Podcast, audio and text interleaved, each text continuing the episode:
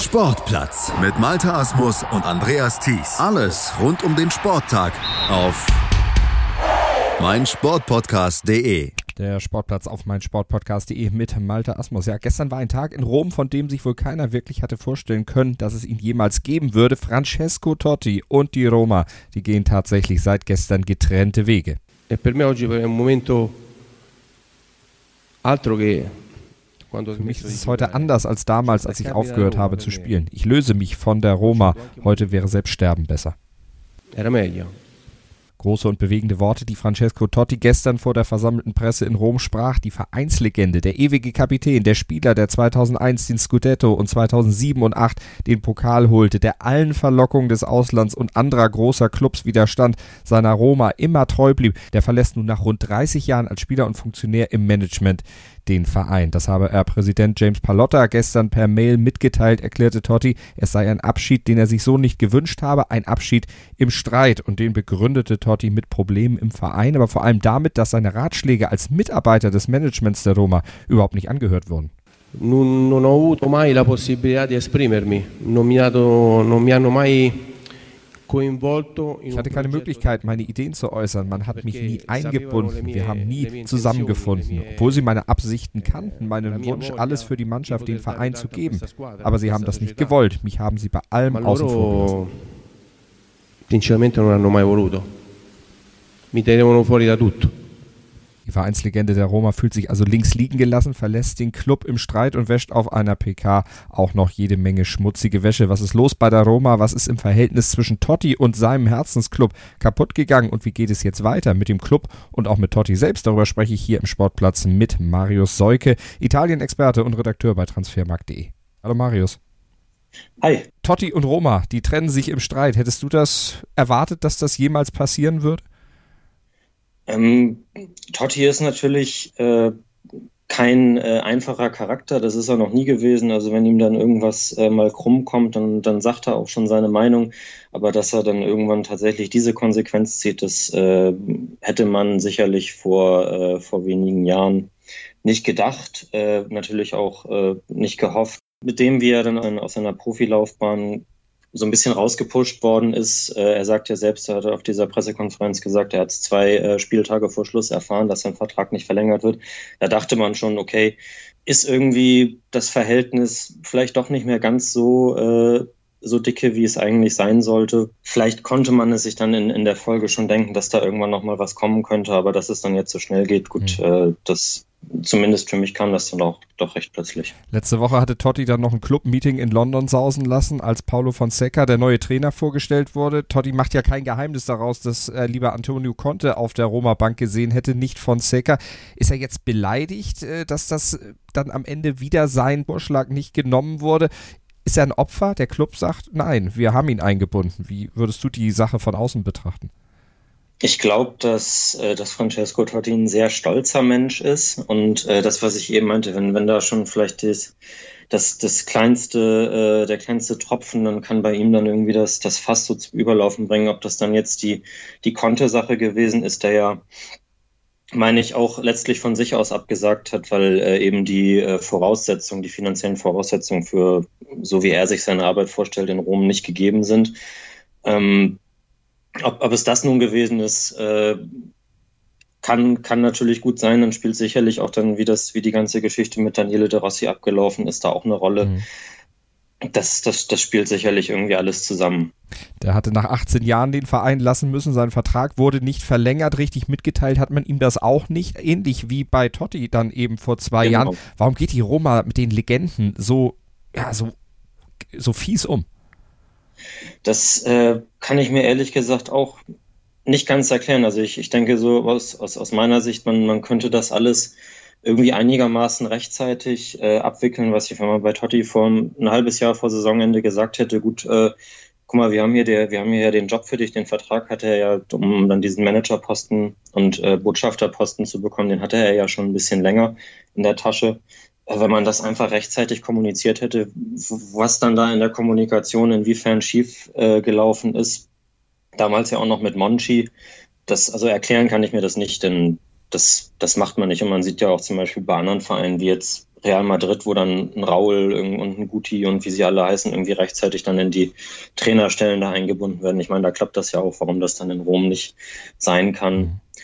Mhm. Wissen Sie die Frage, ob, ob man einen wie Totti, der, der halt eben auch mal ein Lautsprecher ist, der, äh, der, der auch mal andere Meinungen vertritt und äh, natürlich mit den Fans den Rückhalt komplett hat, äh, dass man den vielleicht letztlich auf einer so entscheidenden Position nicht gar nicht erst haben will. Mhm. Ähm, ob das nun bei De Rossi auch so ist, ich glaube, De Rossi hat sich, äh, der hat ja auf seiner Pressekonferenz äh, gar keine negativen Worte gewählt und äh, sich sehr stilvoll verabschiedet.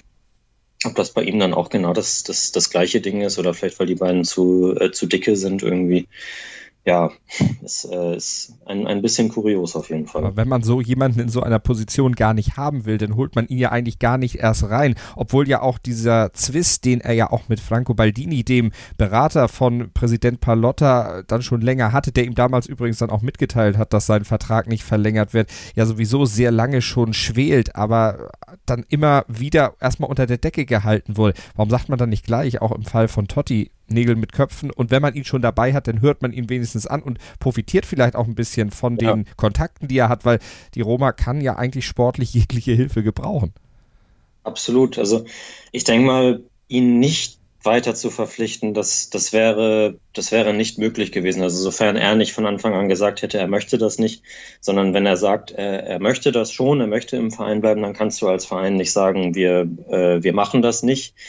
Ähm, dann hätte man ihn vielleicht, das, das hat ein, ein User im Transfermarktforum äh, ganz, ganz treffend beschrieben, dann hätte man ihn vielleicht in die Meetings einfach dazu holen sollen und ihm sagen, wenn er seine Vorschläge macht, ja, äh, guter Vorschlag, wir denken darüber nach und äh, wenn man dem dann nicht Folge leistet, dann, äh, dann sagt man, okay, sorry, wir haben uns halt anders entschieden und äh, wenn Totti dann die Position vertritt, die der Präsident eh vertritt, dann sagt man ihm, hey, hast du, hast du ja einen guten Tipp gegeben, irgendwie das wäre vielleicht alles ein bisschen stilvoller gewesen.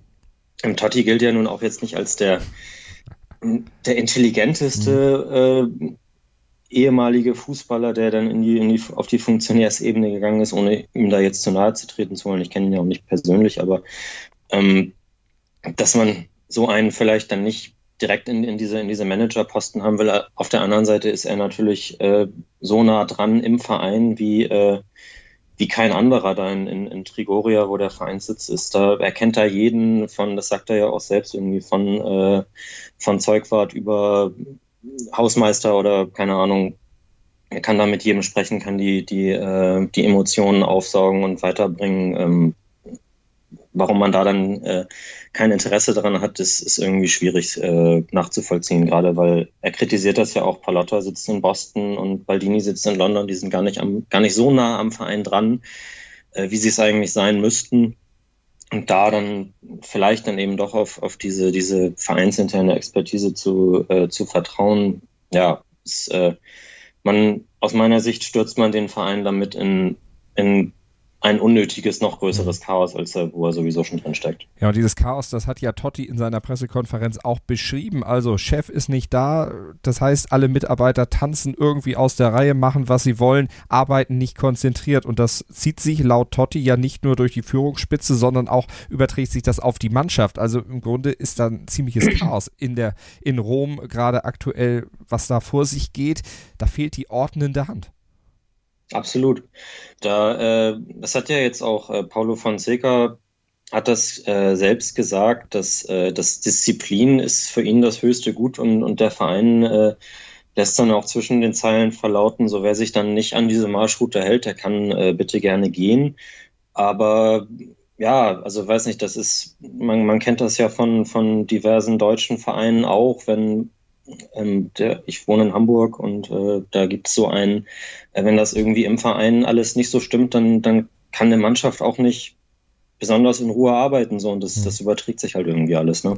Das kann ein Grund dafür sein, dass die Roma eben schon seit so vielen Jahren jetzt ohne Titel ist und seit der Amtsübernahme von Palotta 2012 dann auch jetzt das schlechteste Jahr erlebt hat. Platz 6 in der Serie A deutlich zu niedrig natürlich für die Ansprüche, die so ein Club eigentlich hat. Aber jetzt sagt Totti ja auch, man hat mir von hinten irgendwo ein Messer in den Rücken gerammt. Du hast ja auch schon gesagt, man wollte ihn da vielleicht in dieser Position nicht haben.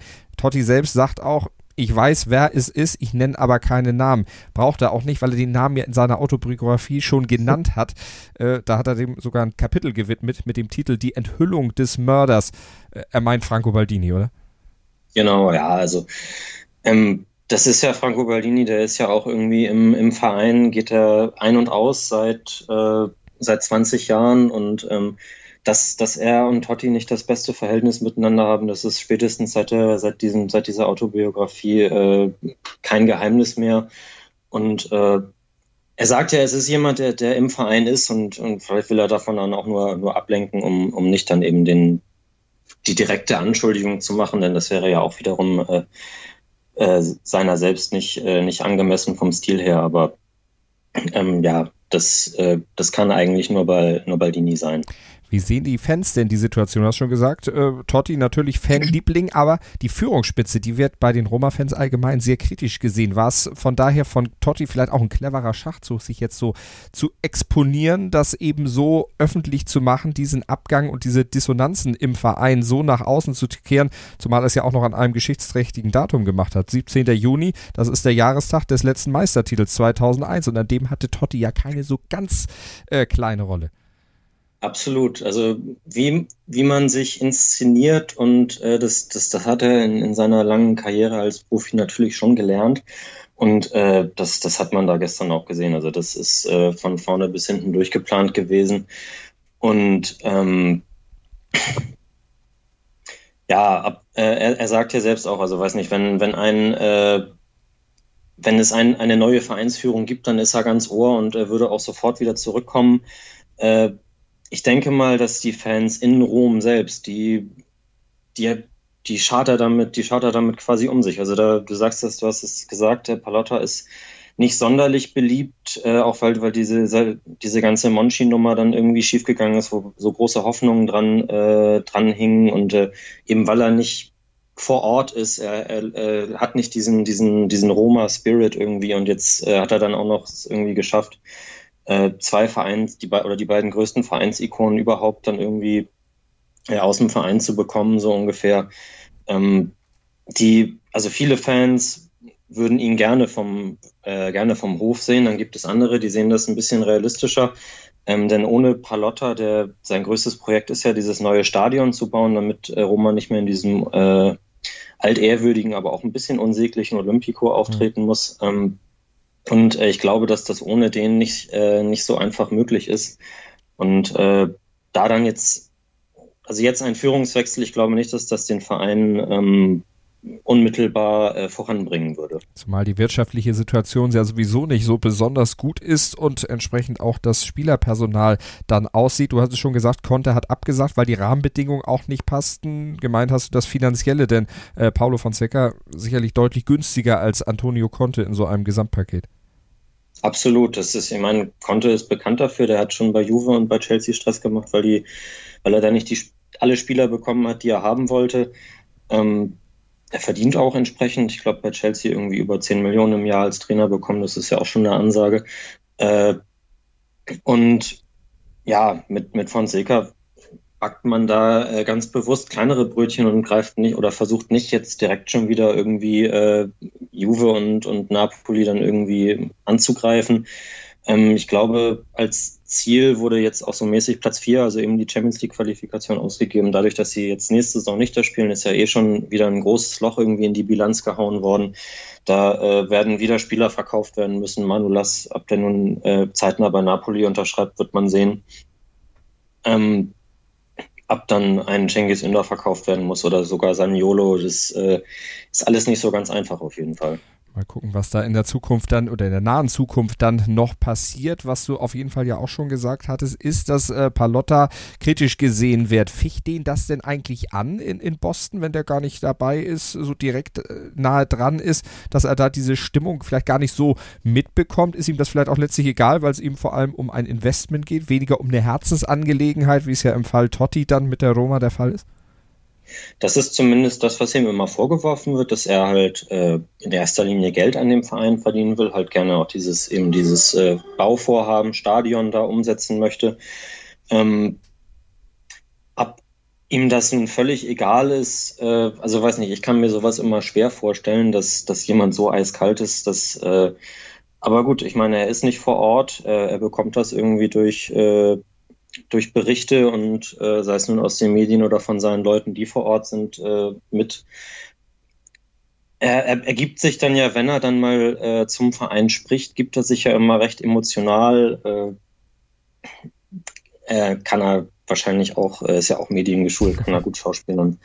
Ähm, ja, also der, der hat, aber er will natürlich auch äh, so oder so seine, äh, seine finanziellen Vorhaben da irgendwie durchbringen. Und was passiert mit Francesco Totti jetzt? Wird er sich jetzt als Opposition in Rom erstmal äh, da in sein Anwesen zurückziehen und von da aus dann das Ganze laufend kommentieren oder sucht er sich eine andere Beschäftigung? Haben ja schon einige Vereine zumindest schon mal lose angefragt, offenbar, ob er sich nicht bei ihnen auch einen Job vorstellen könnte. Ist schwer vorstellbar, dass Totti tatsächlich woanders arbeiten würde als für die Roma, weil du ja auch schon angesprochen hast, so die ganz hellste äh, Kerze auf der Torte ist er nicht. In Italien kursieren ja auch viele Witze über Totti, die er allerdings mal selber herausgegeben hat, gebündelt. Also geschäftstüchtig ist er. Absolut, also da, da hat er auf jeden Fall äh, Humor bewiesen, als er dieses Buch da herausgebracht hat. Das, das fand ich auch sehr cool, muss ich sagen. Ähm, es, äh, er sagt selbst, äh, er hat die Angebote und er möchte gerne weiter arbeiten. Mal sehen, äh, also man kann sich das natürlich nicht vorstellen. Ich meine, klar, jemand, der sein ganzes Leben bei diesem Verein verbracht hat und dann äh, geht da irgendwie gehandelt werden, Sampdoria und Fiorentina, äh, ihn dann da zu sehen, das also es wirkt irgendwie falsch und äh, ich, ich weiß nicht, also kann natürlich auch sein, dass er, dass ihm jetzt ständig dann irgendwie ein, äh, oder von ihm auch äh, irgendwie gewollt ein Mikro unter die Nase gehalten wird. Ähm, auf der anderen Seite sitzt bei Sampdoria mit Massimo Ferrero ein Präsident äh, oben, der bekanntermaßen Roma-Fan ist, der jetzt auch Eusebio Di Francesco verpflichtet. Bei äh, Fiorentina sitzt äh, mit Montella, sein, äh, sein alter Weggefährte aus, aus, Rom, aus dem Roma-Sturm, äh, wieder auf der Bank. Äh, Prade war auch mal der, der äh, Manager, da war auch mal bei der Roma. Jetzt wollen sie Batistuta auch noch irgendwie zurückholen. Ähm, also das, das Umfeld würde er da wahrscheinlich schon vorfinden. Äh, aber weiß nicht, ich glaube es nicht, solange es nicht äh, schwarz auf weiß ist. Wir werden es auf jeden Fall verfolgen. Auf jeden Fall ist diese Geschichte schon sehr bemerkenswert. Diese Trennung von Francesco Totti und der Roma nach 30 Jahren gemeinsamen Weges dann zunächst erstmal nicht, bis vielleicht dann irgendwann ein neuer Besitzer kommt. Es gibt ja auch immer mal wieder Verkaufsgerüchte um die Roma und um Palotta. Genau, also so richtig äh, konkret wurde es da noch nicht. Es, äh, es gibt immer wieder Gerüchte, dass da, dass da mal ein Angebot aus Katar kommen könnte. Und äh, Totti sagt, hatte, glaube ich, auch gesagt, äh, er wüsste, dass es viele interessierte Leute gibt, aber äh, so richtig konkret ist da nichts. Und die Roma hat ja jetzt auch eine Reaktion äh, herausgegeben auf die Aussagen von Totti, wo sie äh, geschrieben haben, dass da dass da auf jeden Fall überhaupt nichts dran ist und äh, der, der Verein weiterhin äh, in den Händen bleiben wird und Totti ja auch, wenn er jetzt so weitermacht, äh, irgendwie den ähm, dem Wert des Vereins äh, schaden würde und äh, die, die fanden das äh, ja ganz outrageous auf jeden Fall, was, was Totti da von sich gegeben hat und haben das dann in dieser Pressemitteilung rausgegeben. Ähm, ja, wie gesagt, also ich glaube nicht, dass es da im Moment ein, ein äh, konkretes Angebot gibt. Äh, wenn es eins gäbe, ähm, ja, ob, ob Palotta dann gleich, gleich sagen würde, äh, äh, er nimmt irgendwie die Beine in die Hand und, und lässt Roma hinter sich, ähm, kann ich mir auch nicht so ganz vorstellen. Und die andere Frage ist ja dann, ob die neuen Besitzer dann auch sofort sagen, hey Totti, komm doch bei uns äh, ins Team, mach hier den Sportdirektor. Genau, also das, äh, das ist ja die Rolle, die sie ihm angeblich auch äh, angeboten haben, jetzt schon, äh, wobei er dann auch wahrscheinlich weiterhin nichts zu sagen gehabt hätte. Ähm, auf der anderen Seite hat es, man hat es bei Milan gesehen, äh, als, als es da dann äh, diese zahlreichen Besitzerwechsel, also als es dann von Berlusconi und Galliani weggegangen ist, war Maldini plötzlich ganz schnell wieder da. Ähm, was er vorher immer ausgeschlossen hatte. Also wenn, äh, wenn jemand Totti ruft in Rom, dann wird er natürlich kommen. Mhm. Mal sehen, wann denn der erste Ruf. Wir werden es auf jeden Fall im Blick behalten hier bei uns im Sportplatz auf mein Sportpodcast.de. Marius Solke war das vom Transfermarkt.de. Marius, vielen Dank. Vielen Dank dir.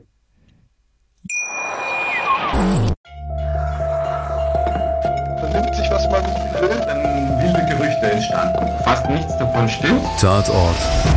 Sport. Wenn Sporthelden zu Tätern oder Opfern werden, ermittelt Malte Asmus auf meinsportpodcast.de. Folge dem True Crime Podcast, denn manchmal ist Sport tatsächlich Mord. Nicht nur für Sportfans.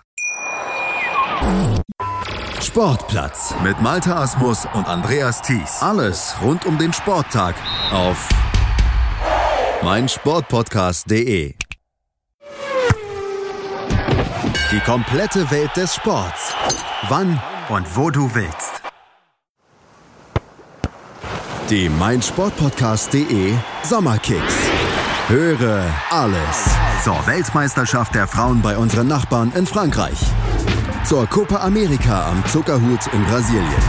Zum Afrika Cup bei den Pharaonen in Ägypten. Und zur U21 Europameisterschaft am Stiefel von Europa in Italien. Die Sommerkicks im Sportplatz bei Malte Asmus auf meinsportpodcast.de